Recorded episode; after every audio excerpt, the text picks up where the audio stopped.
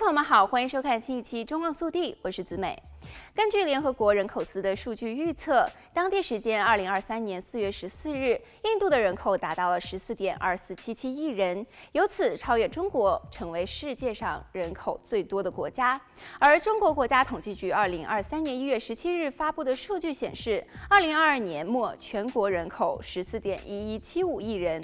截至二零二零年，印度每月新增约一百万人口。据报道，一九五零年，印度人口仅仅是三点五亿，而如今该国人口已经接近十四点三亿人。根据联合国人口司的数据统计，一九五零年，印度的总和生育率为五点七三，即一位印度女性一生内平均生育五点七三个后代。再往后的十多年内，印度的总和生育率在一九六四年达到了五点九八的峰值，随后缓慢下降，至一九七八年，印度的总和生育率首次降至五以下。为四点八九，一九九一年则是首次降至四以下，为三点九六。到二零零五年，印度的总和生育率首次降至三以下，为二点九六。截至二零二一年，印度的总和生育率为二点零三，已经低于二点一的世代更替水平。即便眼下印度的出生人口一直在下降，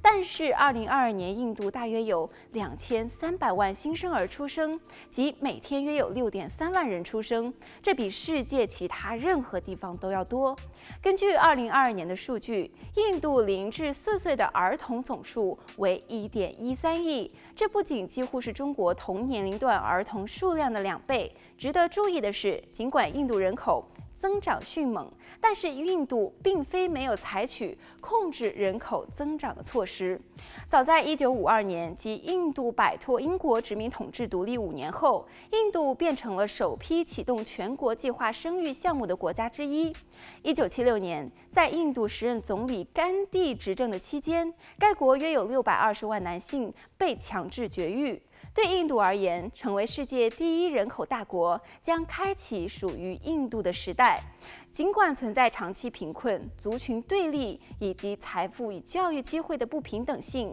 但是印度仍然是个充满活力与变革的国家。尤其是手机和半导体等重要的行业，印度仍然有望在二十一世纪末成为世界第三大经济体。